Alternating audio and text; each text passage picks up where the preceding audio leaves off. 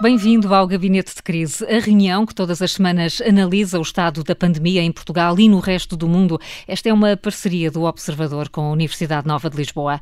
Na segunda parte do programa há sempre um tema em análise e numa altura em que se apontam erros à estratégia de comunicação das autoridades, vamos tentar perceber o que é que afinal é preciso para mudar comportamentos e como é que a ciência pode dar respostas a tantas perguntas que ainda estão em aberto. Vamos estar com Ana Sanches, uma das coordenadoras do mestrado de Comunicação Comunicação de Ciência da Universidade Nova. Mas eh, vamos já ao encontro dos nossos comentadores habituais, a Sónia Dias, coordenadora do Centro de Investigação da Escola Nacional de Saúde Pública, e o Pedro Pita Barros, professor de Economia da Universidade Nova de Lisboa. Bem-vindos a mais uma reunião. Vamos aos números da semana. São os números eh, que lançam a análise dos últimos dias. Sónia, vamos eh, começar pelo seu número? Sim, uh, olá Carla, o meu número é 48. Uh, eh, esta semana trago novos números relativos a 3 mil respostas de perguntas sobre a vacinação Covid-19 no barómetro da opinião social da Escola Nacional de Saúde Pública e o número que escolhi foi exatamente este, o 48%, ou seja, quase metade dos respondentes refere esperar algum, preferir esperar algum tempo antes de ser vacinado. 27% assume que quer tomar logo assim que esteja disponível, e é muito interessante ver que este valor está relacionado com os grupos que se sentem maior risco de desenvolver doença grave se ficarem infectados com a Covid, e os restantes, cerca de 20%, preferem esperar até tomar ou mesmo não pretende tomar a vacina. Um outro aspecto relacionado com a intenção da toma tem a ver com o nível de confiança que têm nas vacinas e perguntámos exatamente sobre estes aspectos da eficácia e da segurança, e aqui é interessante ver que as opiniões dividem-se quase uh, de 50% para uh, confiança mais negativa e mais positiva. Um, estes números uh, penso que são um reflexo de toda a comunicação que se tem feito à volta da vacina e acho que é um ótimo exemplo para o tema da segunda parte do nosso programa, a comunicação da ciência, e vários aspectos são de facto importantes em ter em conta. Por um lado, o excesso de informação, com conteúdos que nem sempre são totalmente compreendidos, por exemplo, a questão das taxas de eficácia que temos estado a ver constantemente uh, a serem apresentadas, as margens de erro, a incerteza onde é que a ciência se vai desenvolvendo. Agora, por exemplo, a questão que surgiu esta semana associada aos erros no ensaio clínico uh, das vacinas da Universidade de Oxford, da vacina da Universidade de Oxford, tudo isto pode, se calhar, confundir mais do que auxiliar. E aqui há, de facto, a necessidade da desconstrução do conhecimento, de tornar compreensível o complexo, mas fundamentalmente também a seleção da informação que de facto é relevante para a população em geral. E se calhar eu voltava aqui às taxas de eficácia, vimos, por exemplo, a discussão de que uma é 90% ou 92%, uh, depois já é 60%, depois já é 70%, e para a população em geral, talvez isto até seja um pouco complicado, porque muitas das vezes o que se está a falar é de facto da, da eficiência da vacina, da eficácia da vacina no, nos estudos clínicos e não tanto da própria eficiência da vacina quando ela já está a ser aplicada na população e penso que a população poderá ficar uh, confundida uh, neste, neste sentido. Por outro lado, uh, aqui também, por exemplo, os casos das reações adversas ou os comprometimentos da segurança que sem um bom enquadramento, sem uma orientação estratégica de facto do que é importante comunicar, podem condicionar o entendimento e o comportamento dos cidadãos perante a intenção da toma ou não da vacina, tudo temas que provavelmente iremos debater então na segunda parte do programa. Fica prometido, Sónia, vamos mesmo a eles. Eh, Pedro, e o seu número qual é? O meu número é relacionado com, a, com as vacinas também, é o número 5, que é o número de pessoas do Grupo Central de Coordenação para a elaboração de algo que ficou chamado como Plano de Vacinação contra a Covid-19 em Portugal. A coordenação deste grupo está atribuída a Francisco Ramos, que é uma pessoa experiente e, portanto, dá, dá alguma confiança sobre a condução do processo, e este vai ser um dos grupos mais importantes dos próximos tempos. Nós vamos ter dificuldades de vários tipos. Vamos ter, primeiro, que conseguir as vacinas, de as armazenar, de as distribuir, quando e a quem, com critérios, mas também vamos ter que vencer as incitações e as desconfianças que poderão surgir e que a Sónia estava a referir. Uh, e, uh, e vem isto a propósito, embora eu tenha escolhido este número ontem, já descobri que hoje uh, este fenómeno da multiplicação das lideranças de grupos que serão coordenadas por um grupo central tem tudo para criar confusão, tem tudo para ser uma teia confusa e nós já vimos a discussão que hoje se gerou, ou que se está a gerar agora, sobre os critérios sobre inclusão ou não de pessoas de idade mais avançada. E aqui vamos ter provavelmente um processo que vai ser longo, de, de, debate, vai ser um, um, processo que vai ser provavelmente com, com algum conflito, eh, e eu só espero que o Francisco Ramos eh, se assuma verdadeiramente como o czar das vacinas Covid-19 e tenha a autoridade necessária para quando estas diversas lideranças dos vários grupos colidirem, o que quase certeza será inevitável, dado que há várias tentações de protagonismo que, que, que irão, que irão existir, que ele consiga impor alguma ordem e consiga, de facto, nos 30 dias que lhe foram dados, ter um plano de vacinação uh, e sabermos exatamente quem é que vai contar com o que e quando, não? Vamos, vamos ter de aguardar, mas uh, está combinado. São questões que vamos ter de desenvolver uh, na segunda parte do gabinete de crise. Mas para já, vamos então ao balanço desta semana. O país está dividido em quatro níveis de risco, com medidas específicas para cada um deles. Vêm aí fins de semana e pontes com ordem para recolher, enquanto que os sinais de abrandamento da pressão dos serviços de saúde ainda não chegam para respirar de alívio. Sónia, como é que viu esta semana?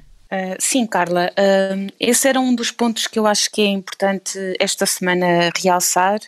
Uh, por um lado, temos alguma indicação de que provavelmente o crescimento do número de casos não se irá realizar ou se manter num padrão tão alto, o que é uma boa notícia, porque um, semana após semana veremos uh, provavelmente um decréscimo no número de casos de infecção, de infecções, mas neste momento o que eu acho que é mais uh, importante de realçar é que continua a pressão uh, na, nos serviços hospitalares, nomeadamente na, nos internamentos e nas uh, unidades de cuidados intensivos, que estão de facto na sua capacidade máxima.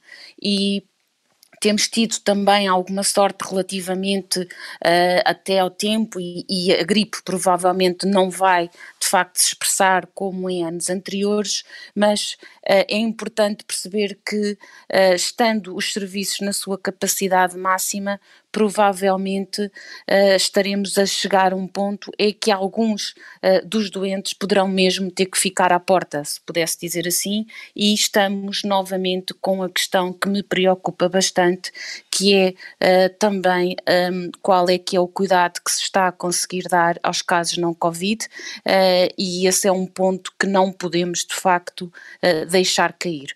Um, e, portanto, esta semana realçaria este aspecto. Por outro lado, foi uma semana de grande atenção à questão das vacinas, o que por um lado é muito positivo e nos dá aqui de facto um, alguma tónica de esperança. Um, e de luz ao fundo do túnel, como se tem estado uh, a, referir, a nos, a nos referirmos quando falamos de vacinas, mas acho que há aqui uma gestão de expectativas que é necessário fazer. Uh, assusta-me de alguma maneira que possa estar a ser criado um nível demasiado alto em, em, em, termos das expectativas à volta das vacinas, uh, nomeadamente na população. Um, e, e, até no, na, na, ideia do momento em que esta situação poderá ficar mais resolvida à conta das vacinas.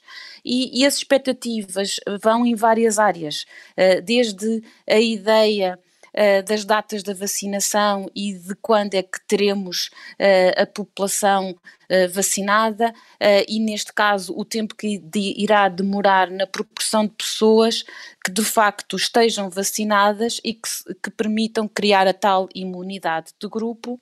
Um, e que ao mesmo tempo que temos essas pessoas vacinadas e imunes, uh, tenhamos então eh, mesmo os outros que não estejam vacinados estejam protegidos, não é? E isto vai demorar uh, provavelmente muito mais tempo do que aquilo que é o imaginário da população em geral quando ouve falar tanto da vacina e desta promessa do impacto positivo da vacina.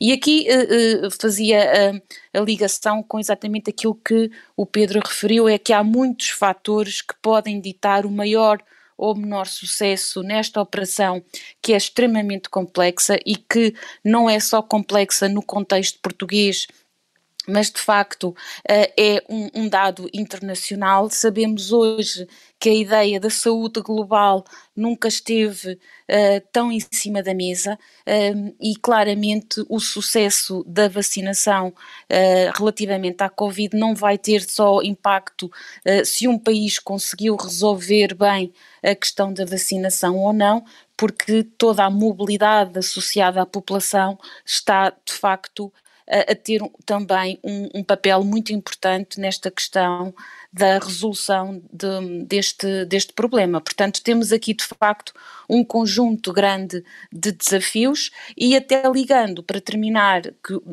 para além de todas as questões que o Pedro referiu, nomeadamente na identificação um, dos grupos prioritários, no armazenamento e na distribuição, no próprio processo de informático de suporte à vacinação, de, do registro e seguimento dos resultados, das reações adversas, penso que foi positivo que este, este plano já contenha a tal, uh, o tal investimento num plano de comunicação e que se liga com todos os aspectos que tinha referido na primeira parte. Portanto, há aqui vários desafios e penso que a gestão de expectativas é, é importante que se faça uh, de uma forma mais, mais realista, diria eu. E, e, este dia está a ser um bom exemplo em relação à questão da gestão de expectativas. Uh, Pedro, o Pedro tem dado a fazer eh, a contagem decrescente para o Natal. O que é que nos diz esta semana?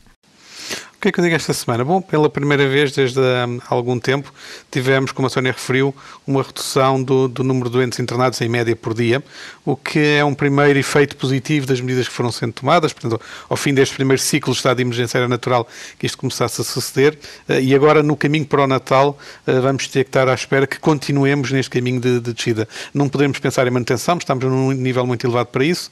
Nos casos internados, como a Sónia referiu, ainda não temos esse, esse sinal. É provável como sabemos que existe um desfazamento, que ele venha a surgir na próxima semana. Veremos se já conseguimos começar a ver essa redução da pressão sobre os serviços de saúde na próxima semana. Agora vou-me ligar a outra parte importante desta semana, como a Sónia referiu, é tudo o que tem a ver com as vacinas e com as expectativas à volta disso. E aqui eu ligava de uma forma mais geral à questão de nós sabermos coisas sobre a pandemia, sabermos uh, o que é que se passa com a pandemia e sabermos depois, por outro lado, quais são os efeitos que a própria pandemia tem tido sobre a confiança que as pessoas têm na ciência. É uma interrogação que eu acho que é legítima hoje em dia termos, uh, porque temos uma pressa muito grande de conhecer tudo e termos muitas certezas e pedimos à ciência essas certezas. Uh, e, por outro lado, temos pessoas que vão expressando dúvidas sobre se as respostas da ciência são adequadas ou não são adequadas, quando não lhes satisfaz o que elas acham que deve ser o mundo ou que deve ser a situação. Portanto, temos aqui um problema de queremos ao mesmo tempo muitas certezas, mas gostávamos que a ciência nos desse as certezas que nós quereríamos ver. E, portanto, há todo o potencial de quebra de confiança na investigação científica e nos seus resultados eh, e que aparece, aparenta ser mais comum até, segundo algumas, algumas informações, alguns estudos que têm saído, nas pessoas com pouca exposição às questões de ciência em geral. Eh, e, e o problema disto é que acaba por, e sem grande surpresa, eh, resultar num menor cumprimento das medidas que são sugeridas pela saúde pública, e desconfiança quanto, quanto às vacinas, por exemplo, e não sei se a comunicação dos vários níveis de eficácia das vacinas acaba por prestar um bom serviço eh, às pessoas que têm uma desconfiança sobre a ciência em si mesma. E, portanto, o papel da comunicação por parte da comunidade científica tem aqui grande importância eh, e como há uma grande pressão para comunicar certezas e a comunidade não científica vê com suspeição em geral que os cientistas expressem opiniões diferentes sobre o que se gostaria que fossem factos indiscutíveis, temos um dilema. Comunica-se ou não se comunica, não é? E isto leva-nos diretamente para as famosas reuniões do Infarmed, que se tornaram, eh, olhando assim agora um pouco à distância, num misto de três coisas, que é uma comunicação por cientistas, uma comunicação por entidades técnicas, como a DGS, e, e, um, e uma comunicação política por parte do Governo, do Presidente da República e dos partidos políticos, o que resulta, no fundo daquilo, uma grande salada comunicacional, não é? Eh, e esta salada comunicacional dificilmente pode, -se, pode ser útil. A comunicação dos cientistas nessas reuniões eh, é feita, por exemplo, com base em, em ciência em progresso, digamos assim, trabalhos em, que estão em progresso, em que não houve ainda tempo a solidificar completamente o conhecimento, porque se quer estar em cima do, do que está a acontecer, e, portanto, não temos, não tem as certezas que políticos e que DGS e que a população gostariam que tivesse. E, portanto, a pergunta óbvia que eu deixo para a segunda parte do programa é como é que deve ser feita a comunicação de ciência em tempos de pandemia. Ora, temos o desafio para a nossa convidada da segunda parte, eh, mas antes disso, vamos aos mitos e alertas.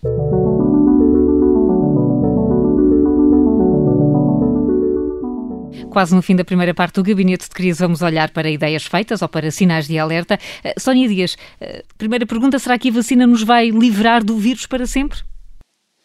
Pronto, continuamos uh, neste programa sobre as vacinas e diria Muita que, vacina hoje, sim. Exatamente, mesmo com a vacina, provavelmente este vírus, até como já vimos acontecer com muitos outros, irá ficar entre nós por muitos anos. E este tem sido o alerta de vários epidemiologistas internacionais com bastante experiência na, nesta, na investigação nesta área, que referem que provavelmente não iremos erradicar o SARS-CoV-2.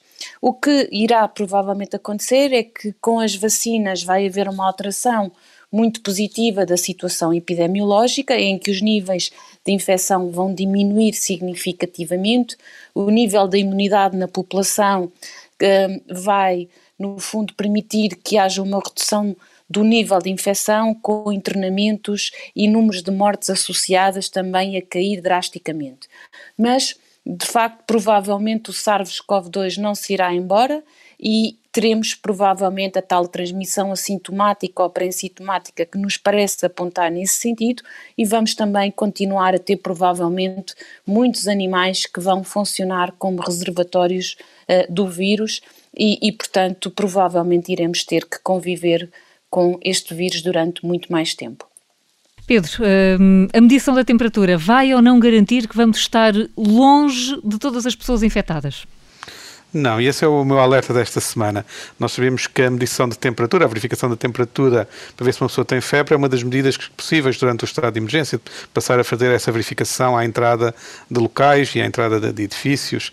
Ora, se a pessoa ter febre ou não, não é um sinal inequívoco de que se tem Covid-19. Há outros motivos para ter febre, por um lado, mas também há quem tenha Covid e não tenha febre. Eh, e por isso está longe de ser um indicador seguro. É certamente útil, mas não é, não é suficiente para conseguir filtrar completamente todas as pessoas que possam ter Covid-19. E, portanto, não é por se medir a temperatura das pessoas à entrada de um edifício, ou à entrada de uma reunião, ou à entrada de um espetáculo, que se pode ficar descansado quanto a não haver pessoas com Covid-19 presentes. Uh, poderá haver menos, algumas serão apanhadas porque têm febre como sintoma, mas não se pode criar um, um sentimento de segurança uh, que leva a abandonar todas as outras medidas de cuidado que temos vindo a apontar. Não? Ou seja, nem a medição da temperatura, nem mesmo a vacina nos vai dar garantias totais de proteção ao novo coronavírus. Regressamos já a seguir com notas de esperança e também com Ana Sanches para falar de comunicação de ciência. Até já.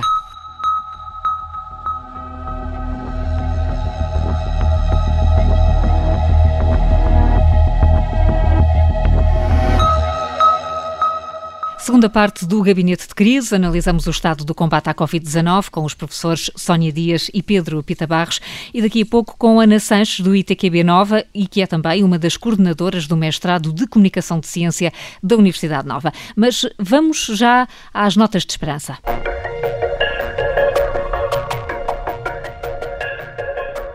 No meio da tempestade, a Sónia e o Pedro procuram sempre algo de animador. Eh, Sónia, o que é que conseguiu encontrar como nota de esperança desta semana? Olha, esta semana tentei ir eh, buscar a ideia de que nos precisamos também de fixar em coisas positivas e procurar, no meio destes tempos não muito fáceis, eh, algo que nos vá animando e que nos ponha de alguma maneira uh, mais positivos. E aqui uh, penso que o esforço que está a ser feito com todas estas medidas mais restritivas e que se vão estender nos próximos feriados uh, e associados a alguma redução do número de casos de infecção que temos vindo a ver, nos poderão dar a esperança, e, e ainda não são conhecidas as medidas que irão vigorar em Portugal, mas podemos ter eventualmente a esperança de que na época natalícia possamos ter alguma margem para um alívio das restrições à circulação, ao horário de recolher obrigatório e que possamos ter um Natal, uh, não como o conhecemos tradicionalmente, penso que isso é certo, mas que haja de facto Natal.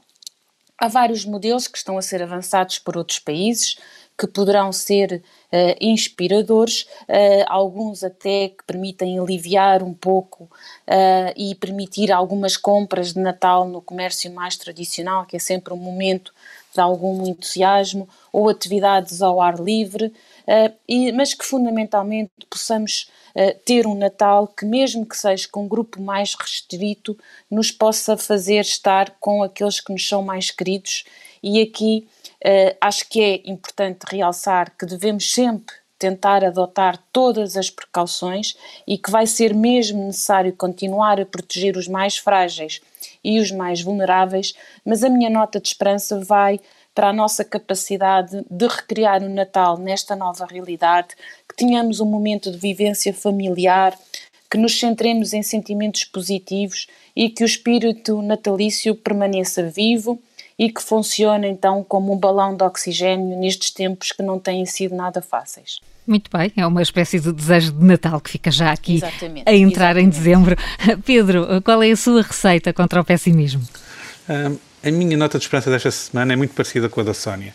Uh, e, e tornando mais curta a intervenção, a ideia é que nós vamos ter todos juntos que ter a paciência necessária para fazer baixar os contágios e a preocupação que tem sido manifestada pelas pessoas na, nas, nas, ruas, quando são entrevistadas, quando falam, uh, e a procurar o cumprimento generalizado das medidas que têm sido recomendadas, pode dar uma esperança de que podemos passar por este inverno com a autocontenção suficiente para evitar o que foi anunciado, mas que não é inevitável, depende apenas de nós, da chamada terceira vaga, que provavelmente surgiria de 15 dias a três semanas depois do Natal, se não tivermos agora todos os cuidados necessários para, para contermos uh, não só o que está a acontecer agora, mas depois do Natal conseguirmos parar também uh, contágios que possam surgir de, desse período mais festivo.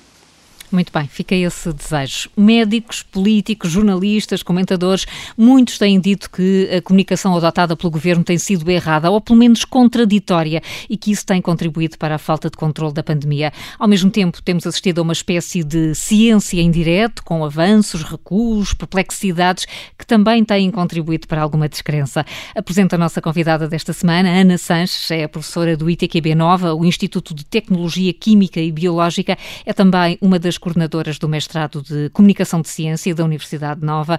Muito bem-vinda, obrigada por estar connosco.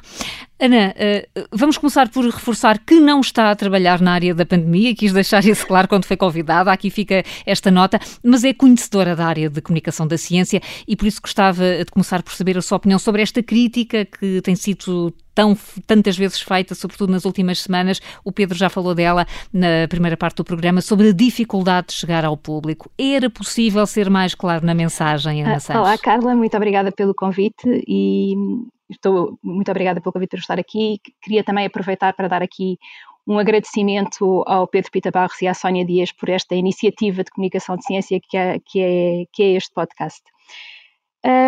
Eu vou tentar uh, dar aqui um bocadinho a minha opinião, sendo que Uh, eu acho que é importante uma coisa que o Pedro disse no início, no, na primeira parte do programa, desta ideia que nós de facto estamos dentro de uma salada comunicacional a vários níveis, não é? Porque nós temos aqui aspectos que são a comunicação de ciência, aspectos que, e, e nos, nas quais, uh, como os cientistas trabalham naquilo que ainda não se sabe, temos uma, uma zona de incerteza muito grande. Temos depois uh, comunicação mais diretamente para as medidas de, aplicadas à saúde, onde estão envolvidos os técnicos de saúde, e temos depois as comunicações mais uh, políticas, onde os decisores estão envolvidos, e tudo isto um, claro que as fronteiras não são claras, mas são coisas diferentes e eu acho que também vale a pena prestarmos alguma atenção a isso. Depois, a outra coisa que eu acho que é importante lembrarmos é que, de facto, o contexto da comunicação não é fácil. Vivemos num, num tempo excepcional em que há, há, muita informação a passar, muita coisa a, a, acontecer do lado da ciência, do lado das decisões políticas, uh, e, de facto, chegar às pessoas uh, a todo momento não é fácil. Eu acho que nós podemos aqui claramente distinguir uma primeira fase, na altura do confinamento, em que foi mais evidente o alinhamento. Uh, entre emissores e receptores de, de, mensagens, e estamos agora numa altura em que as pessoas também estão mais saturadas do tema da pandemia e estão com mais dificuldade. As medidas também não são exatamente tão simples de seguir como eram uh, em março, e portanto temos aqui algumas, algumas dificuldades. Eu tenho muita dificuldade em criticar sem saber exatamente todo o contexto uh, e todos os constrangimentos que estão por trás das dificuldades de, de, comunicação, que eu acho que são imensas E também acho que é importante percebermos que, com todas as dificuldades que possa ter havido, ou que possam existir, as dificuldades existem certamente, mas com todas as falhas que possam ter existido, um, há objetivos de comunicação que foram atingidas. Eu acho que todos concordaremos que as pessoas hoje sabem mais sobre o vírus, sobre a pandemia, sobre uma série de, de temas que não sabiam antes. Sabemos que a informação está disponível e tem havido alterações de comportamento. Ainda agora o Pedro estava a, a mencionar como ponto positivo o facto de que tem havido um cumprimento generalizado das medidas. Portanto, as medidas estão, a, a informação, alguma informação está a passar. Isto certamente que está a passar. Um, é verdade que depois temos aqui o contexto da, da, da dificuldade de passar a mensagem e há aqui algumas coisas que se calhar poderíamos tentar tornar, eh, tornar mais claras. Eh, por exemplo, se calhar era importante haver mais explicações sobre uh, as razões das, das, medidas e o que sabemos e o que não sabemos e o que é que nos está a permitir tomar determinadas decisões. Se calhar era importante que essa informação estivesse disponível. Essa, se calhar, pode não ser a primeira mensagem que nós precisamos de passar, mas tem que ser possível estar lá. E depois há coisas que podiam se calhar ser mais claras. Eu, por exemplo, uma das coisas que para mim é um bocadinho estranha foi a escolha que foi feita do, para as os diferentes fases uh, de, de, emergência no país, não é? Nós temos o moderado, elevado, muito elevado e extremamente elevado. Se calhar havia maneiras mais simples de, por exemplo, classificar estas zonas e de nos uh, ajudar a perceber melhor onde é que nós nos encaixamos.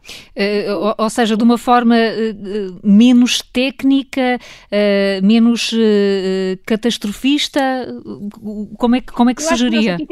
Eu acho que nós aqui temos, temos as duas. Eh, não, eh, eh, não é questão de ser menos catastrofista, é mesmo nós temos, por exemplo, para, para os riscos de incêndios ou para o risco do vez, nós temos uma escala simples de cores de e cor. de números que é simples de perceber. Uhum. Eu acho que seria mais simples do que eu ter que estar a lembrar-me se eu estou no, no, elevado, no muito elevado ou no extremamente elevado. E qual elevado. é que vem Parece a seguir ou qual é que vem abaixo. Portanto, fica, é menos, é menos é direto. Sentido. É, menos, é, é, é, mais nesse sentido. Ana, ao mesmo tempo, esta, esta evolução do conhecimento, e estava a dizer que há coisas que, que já sabemos, mas há muitas que também ainda não sabemos, mas todo uhum. este processo tem sido acompanhado mediata, mediaticamente com uma intensidade que se calhar nunca vimos antes. Isso também é Exato. desconcertante. Eu acho que isso é, isso é uma das coisas que, ao mesmo tempo, eu, sim, é desconcertante e torna a comunicação toda muito mais difícil. Ao mesmo tempo, eu acho que há aqui uma oportunidade, houve aqui uma, ah, aqui uma oportunidade enorme para a, a ciência ser vista como um, um vetor uh, fundamental para, para a nossa vida em sociedade. Eu concordo com o que se disse, eu penso que tanto a Sónia como o Pedro referiram isso, que nós temos que ter muito cuidado em não criar expectativas demasiado altas. Eu acho que a coisa pior que poderia acontecer à ciência é uma promessa não cumprida, portanto, nós temos que ter muito cuidado com as promessas que estamos a fazer em nome da ciência. E normalmente não são os cientistas que estão a fazer essas promessas, uh, e portanto, esta também esta importância de trazer os cientistas para para o debate, mas depois lembrar-nos que, eh, sim, a ciência, como eu estava a dizer, a ciência trabalha sobre aquilo que não se sabe, os cientistas trabalham sobre o que ainda não se sabe. E, portanto, é difícil eh, a, cada momento conseguirmos ter uma visão completa e completamente nítida daquilo que se está a passar.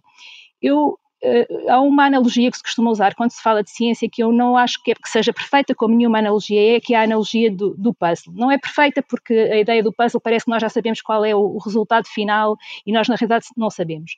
Mas se imaginarmos que estamos a fazer um puzzle, aqui ainda por cima as peças estão partidas, e depois vamos pondo as peças, e de repente encontramos um bocadinho de uma peça e pensamos: olha, esta parece encaixar aqui, e enquanto não temos outra, essa peça partida ajuda-nos a fazer a perceber um bocadinho melhor o que se está a passar. Mas depois pode haver outro bocadinho, e eu digo, então, afinal, estas duas podiam encaixar, qual é que é? E a ciência vai ter que discutir durante algum tempo até chegar à conclusão qual é que é, ou até ter mais bocadinhos de peças, ou até encontrar novas peças, mas nunca desmancha o puzzle todo, não é? Não é porque uma peça não encaixa que se desmancha o puzzle todo. E eu acho que isto também é importante. É verdade que há incertezas, mas há coisas sobre as quais temos certezas, portanto, há graus de incerteza. Há coisas sobre as quais temos muita certeza, outras temos menos certeza e outras sobre que temos menos, muita incerteza.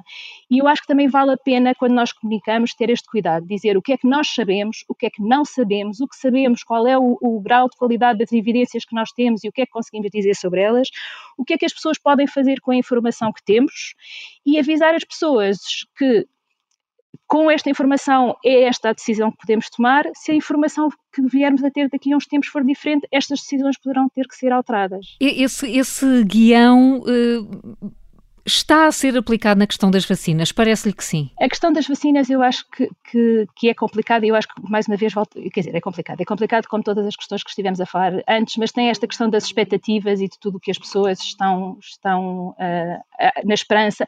A vacina também foi uh, usada como ferramenta, de, em termos de ferramenta de comunicação, como o santo graal que resolveria todos os problemas. E como também já se falou na primeira parte, a vacina vai ser uma das ferramentas para a solução, mas não vai resolver todos os problemas e vai demorar tempo até que estejamos uh, com, com a, a, vacina completamente implementada e a permitir uh, que não precisemos de nenhuma das outras medidas.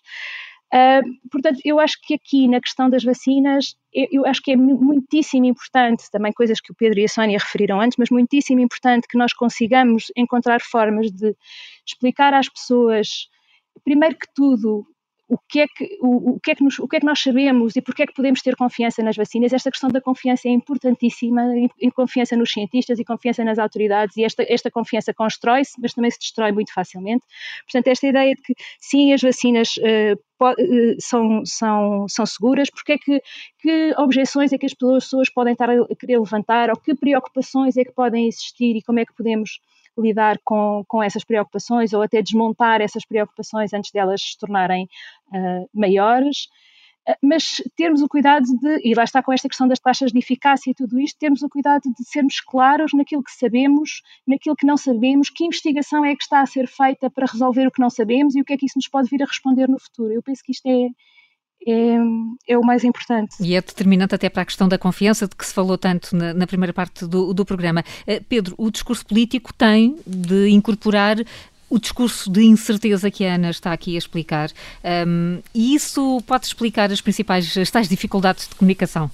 Pode explicar algumas, mas eu julgo que não todas. A ideia de, de, que nós devíamos ter estes níveis de, como a Ana referiu ainda agora, de moderado, elevado, muito elevado, extremamente elevado de risco, era algo que nós já tínhamos falado aqui, creio que até terá sido um dos nossos convidados há uns meses atrás, que isso devia já estar preparado para quando fosse preciso ser usado e com cores e não com estes níveis. E, portanto, alguma da comunicação que a ciência nos permite fazer uh, em termos de, de, estratificação de risco, neste, neste exemplo, já podia ter sido eh, preparada há mais tempo. Uh, agora, é evidente que o político tem um problema, o decisor político tem um problema de, grande, que é face às incertezas que a própria ciência lhe põe às vezes na mão, ele tem que tomar decisões e, portanto, tem que escolher caminhos, não pode ficar à espera que, que a incerteza desapareça. Uh, e por isso, por exemplo, ainda tomando esse exemplo do, da certificação de risco, quando nós olhamos para os critérios, que são 240 casos por por 100 mil habitantes, depois duplica para 480, depois duplica para 960. A sensação que fica é que houve ali uma decisão eh, com base em alguma ciência por trás, mas uma decisão de política de estabelecer pontos de corte, eh, neste caso até com alguma base internacional, mas estabelecer pontos de corte porque a decisão política tem que avançar. E é nesta tensão entre uma decisão que tem que ser tomada e, portanto, um caminho que tem que ser escolhido e algumas das incertezas que, que, que a ciência não consegue ainda eliminar completamente, que, que, surgem o que parece às vezes ser contradições entre o, o decisor político e o, e o que é que a ciência nos diz. O problema da ciência é que a ciência, para avançar, baseia-se muito no contraditório, de nós procurarmos uns com os outros dizer não, isso pode não ser bem assim.